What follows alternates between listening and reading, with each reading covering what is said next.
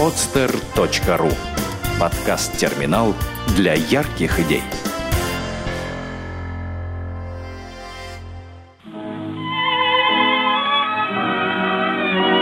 Дети войны.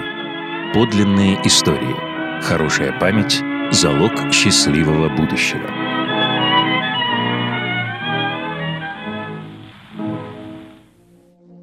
Мясникова Любовь Петровна.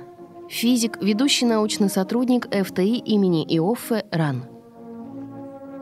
Трудно представить, что мы когда-то были маленькими детьми, за жизнь которых отчаянно сражались взрослые. Это были совсем не современные взрослые, одни из которых выбрасывают ненужных им детей на помойку или сдают в детдома, а другие чуть ли не единогласно голосуют за запрет их усыновления в других странах, отнимая у некоторых больных детей – единственный шанс получить необходимую им медицинскую помощь. И те, и другие не люди. Наверное, в любом обществе есть нелюди. Страшно, что в нашей стране их так много, и все у власти. Поэтому мне хочется рассказать про своих папу и маму. Про настоящих людей. Их уже нет на свете, и они сами не могут рассказать, каково им было остаться в блокадном Ленинграде с тремя маленькими детишками на руках, которых нечем было кормить, и что они делали для того, чтобы нас спасти. Когда я сама стала мамой и переживания за сына навсегда поселились в моей душе, я часто представляла себе ужас, которым должны были быть объяты мои родители в те страшные дни. Однако мои родители сделали много не только для спасения наших жизней, но и для всех блокадных детишек и их родителей.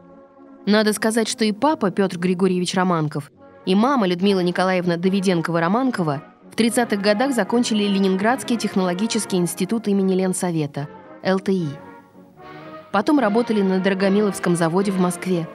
Но незадолго перед войной вернулись в Ленинград, поскольку папа получил место доцента в ЛТИ на кафедре процессов и аппаратов химической технологии. Мама стала работать там же. В первые же дни войны большинство мужчин были призваны в ряды Красной Армии, другие пошли добровольцами на фронт. Часть сотрудников семьями и лабораторий были эвакуированы в Казань. Однако кому-то надо было остаться в городе, и перестраивать производство для военных нужд. Работать осталось около 200 человек, в том числе только 19 мужчин. Папа был среди них. Каждое утро пешком, несмотря на голод, мороз и бесконечные обстрелы, папа шел от нашего дома на Чайковской до технологического института. За время блокады на институт было сброшено около 2000 зажигательных бомб, 60 артиллерийских снарядов и авиационных бомб – Первое время мама тоже продолжала работать с ним. Вместе с Владимиром Александровичем Григором они разрабатывали газовый анализатор для автоматической сигнализации в случае появления в воздухе отравляющих веществ. Несмотря на малый возраст, мне в ту пору было 4 года. Я хорошо помню этого человека, потому что он страдал тяжелой формой астмы. Когда он начинал задыхаться, он весь синел, хватал ртом воздух. Это было так страшно, что вместе с войной – это навсегда врезалось мне в память.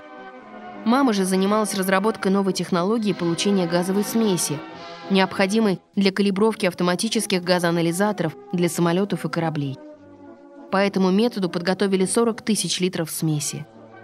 Мамино сердце разрывалось от страха, от того, что мы, трое детей, когда эвакуировались бабушка и дедушка, на весь день оставались одни дома. И она оставила эту работу и устроилась работой медсестрой, в находящуюся на нашей же улице детскую больницу Дзержинского района.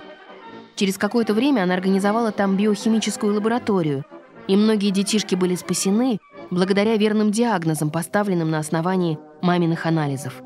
И еще мама разработала технологию получения напитка из еловых иголок с повышенным содержанием витамина С, чем спасла многих взрослых и детей от цинги. Я так хорошо помню этот неповторимый елочный запах – и наполненный желудка этим напитком, что на некоторое время прогоняло чувство голода. Конечно, мы все время оставались одни в темном холодном доме, а мамино сердце все равно сжималось от страха на этот раз за мужа, проделывавшего дважды нелегкий путь от дома до института. Мы лежали, сбившись в кучку под одеялами, прижимаясь друг к другу, как маленькие обезьянки, прислушиваясь к каждому шороху. Вдруг это уже идет мама. При маме было уже не так страшно. Папа возвращался домой, когда мы уже спали. Ему-то спать совсем почти не приходилось, потому что он дежурил в добровольной дружине на крыше, хватая руками в специальных рукавицах зажигательные бомбы сыпавшиеся как дождь с неба, и засовывал их в ящик с песком. Потом дарил эти агарыши нам. Из-за них мы часто ссорились, потому что у каждого была своя коллекция даров войны. Папа уничтожал зажигалки не только физически. Ленинградское небо защищали от вражеских самолетов с их смертоносным грузом аэростаты воздушного заграждения. Они были наполнены водородом, и как большие серые бегемоты висели в небе. Почему-то стали катастрофически выходить из строя оболочки аэростатов. Надо было что-то делать. Папа обследовал аэростаты в различных районах города и предположил, что все дело в недостаточной чистоте водорода. Примеси, которые в нем содержались, разъедали оболочку, и аэростаты преждевременно выходили из строя. Папа поехал на завод, настоял на изменении производства водорода, и частые аварии прекратились. Папа занимался также и производством лекарств. Вместе со своими сотрудницами Волковой и Кулиненковой он наладил производство амидохлорной ртути для борьбы с сыпным тифом и других препаратов, необходимых для госпиталей Ленинграда. Папин сотрудник, так пугавший меня своими астматическими припадками, Владимир Александрович Григор, разработал технологию производства порошкообразного железа, необходимого для препаратов против дистрофии, которые спасли многие детские жизни во время блокады. Самая, на мой взгляд, важная папина работа заключалась в решении проблемы извлечения питательных веществ из сои.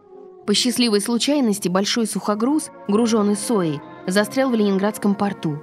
Папа вместе с сотрудницами разработали технологию получения соевого молока. Из килограмма соевых бобов получали 7 литров соевого молока и полтора килограмма шрота, из которого приготовляли сырники и котлеты. Шроты! Кто не помнит этого блаженного слова? Оно звучало как музыка. А сколько детишек получали в больницах соевое молоко? Я его ни разу не пробовала. Ни я, ни мой брат, ни моя сестра. Оно было предназначено детишкам, которые были уже истощены до последней крайности и находились в больницах. Может быть, еще каким-то малышам. Папа не мог себе позволить взять хоть каплю этого молока для своих детей. И мама никогда не просила его об этом. Зато мы получали шроты по карточкам. После войны эта работа была представлена на соискание сталинской премии, но папе ее не дали. Может быть, потому что он был беспартийный. Однако это не изменяет сути им сделанного. Вот какие люди были мои родители. И как много сделали они для всех нас, блокадных ребятишек. Светлая им память.